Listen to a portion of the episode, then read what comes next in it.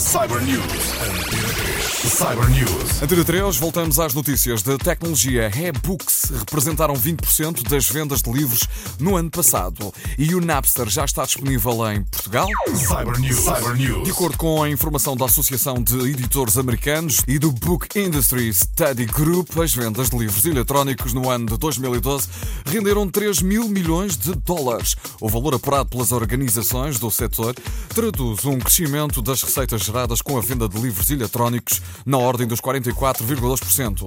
Por géneros, a ficção foi o estilo mais popular entre os livros digitais vendidos nos Estados Unidos, no ano passado rendendo 1,8 mil milhões de dólares.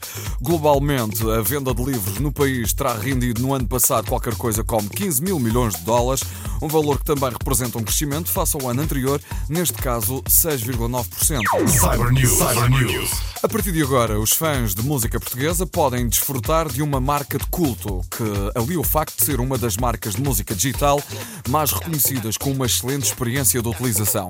O Napster disponibiliza um catálogo detalhado de músicas de artistas nacionais e internacionais.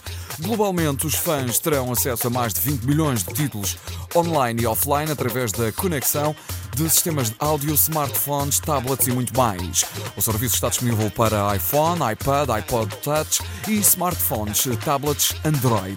A equipa do Napster vai destacar listas de reprodução, artistas e conteúdos editoriais no Napster Music Guide para ajudar os utilizadores a descobrirem novas músicas. O serviço também oferece dicas, sessões ao vivo e entrevistas exclusivas com artistas. Cyber News. Cyber News.